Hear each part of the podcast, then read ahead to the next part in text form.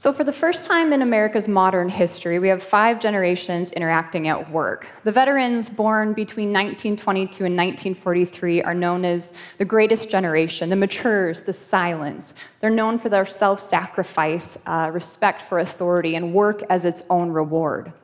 The boomers came shortly after, born between 1944 and 1960. This is a generation characterized by hard work. In fact, we can thank this generation for the term workaholic.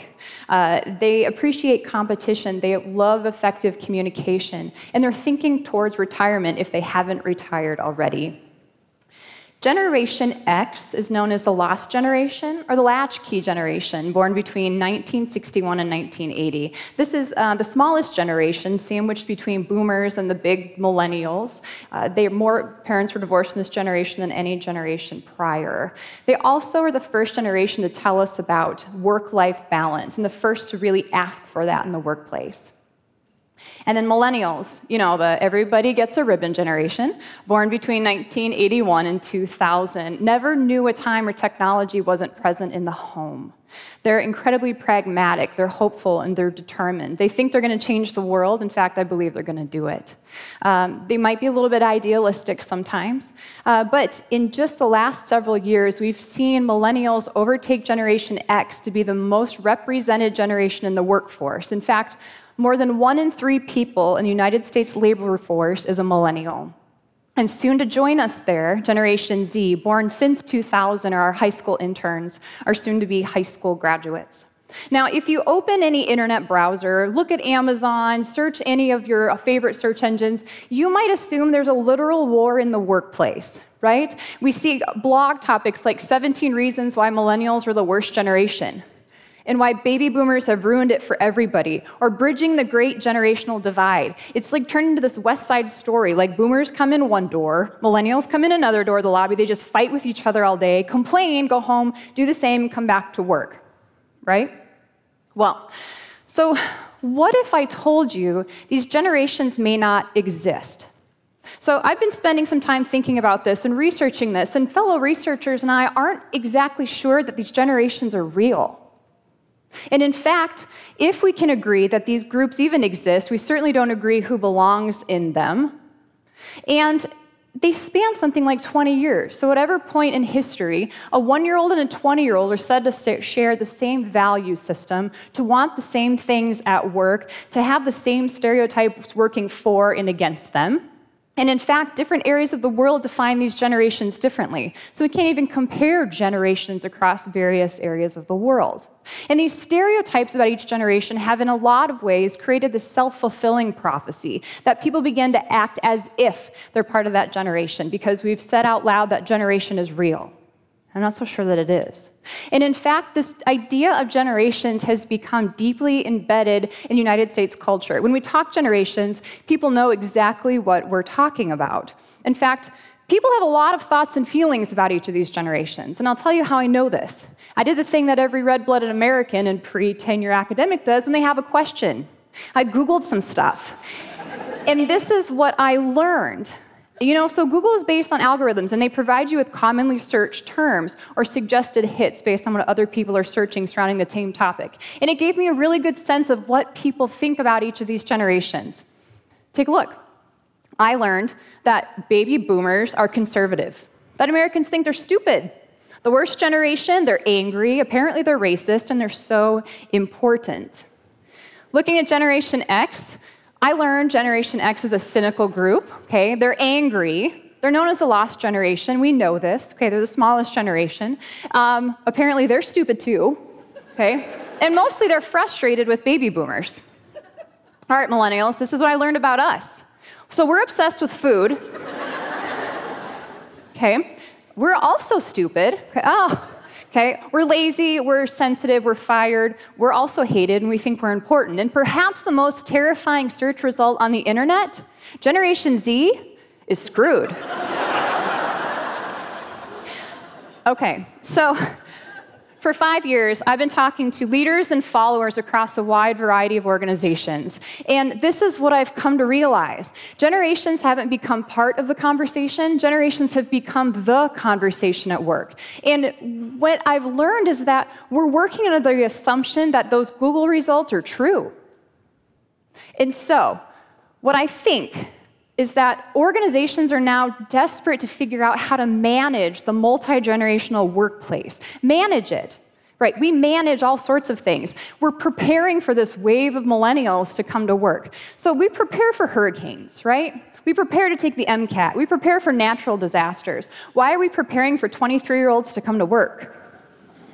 I've talked to these organizations and I've heard amazing things that they're doing to create a workspace for everybody to get along and to have um, autonomy and to feel like they're thriving. But I've also heard some really incredibly harebrained ideas about how to navigate the multi generational workplace. Are you ready? This is what I saw. I visited an organization and they adopted this idea that if you can see it, you can be it. A really important concept, but I think they blew it. They put pictures on the walls of the ideal multi generational workplace because if you can see it, you can be it. or like this one. Like, I don't even want to work here. I don't wear, you don't get to wear color here, apparently. And HR seriously has problems with people jumping in heels. I promise you that, okay? I talked to an organization who recently decided against putting a ball pit in the break room because that's how you retain millennials. We're 30, not three. and in fact, um, I know a young, at the time, millennial who was told that if she wanted people to take her seriously, just because she was a millennial, she would have to do this wear shoulder pads. Yes, people younger than her and older than her wouldn't take her seriously unless she wore shoulder pads. Straight out of the 80s, can't even buy them anymore, shoulder pads. This young woman had two graduate degrees. This young woman was me. And this is the best we came up with? How to navigate the multi generational workplace is shoulder pads? so, this is also what I've learned talking to organizations that employ a wide range of people of various ages. We are so much more similar than we are different, and we're hearing this consistently. People want work that matters. They want flexibility. They want support. They want appreciation. They want better coffee. But none of these things are tied to a generation. Now, sure, we see small differences in what people want. We know 20 year olds and 60 year olds go home and do different things, they have different values, at least when it comes to things happening outside of work. But I think what's happened is that this focus on generational cohorts, these groups of people, has created a space where we've just forgot that people are people. And to know who they really are, who we really work with, we have to figure out how to better navigate this multi generational workplace than ball pits.